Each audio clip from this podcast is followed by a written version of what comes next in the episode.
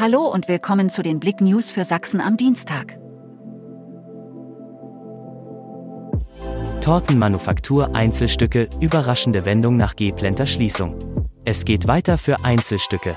Viele Blick-Leserinnen und Leser waren betroffen, als die Nachricht im November die Öffentlichkeit erreichte, dass die Chemnitzer Tortenmanufaktur Einzelstücke auf dem Brühlboulevard für immer ihre Türen schließen sollte.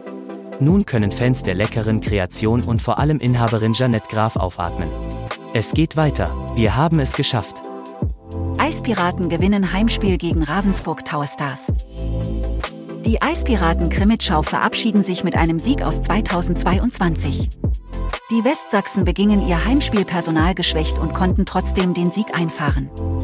Mit 5 zu 3 setzten sie sich gegen die Ravensburg Tower Stars durch und begeisterten 3-2-0-5 Zuschauer. Nach Leichenfund in Bad Lausig, Bahnstrecke wieder freigegeben. An der Bahnstrecke bei Bad Lausig hat die Polizei gegen 9.45 Uhr eine männliche Leiche gefunden. Die Bahnstrecke, auf welcher die S11 verkehrt, wurde daraufhin gesperrt, ist nun aber wieder freigegeben. Bei der Leiche handelt es sich um den vermissten 18-jährigen David H.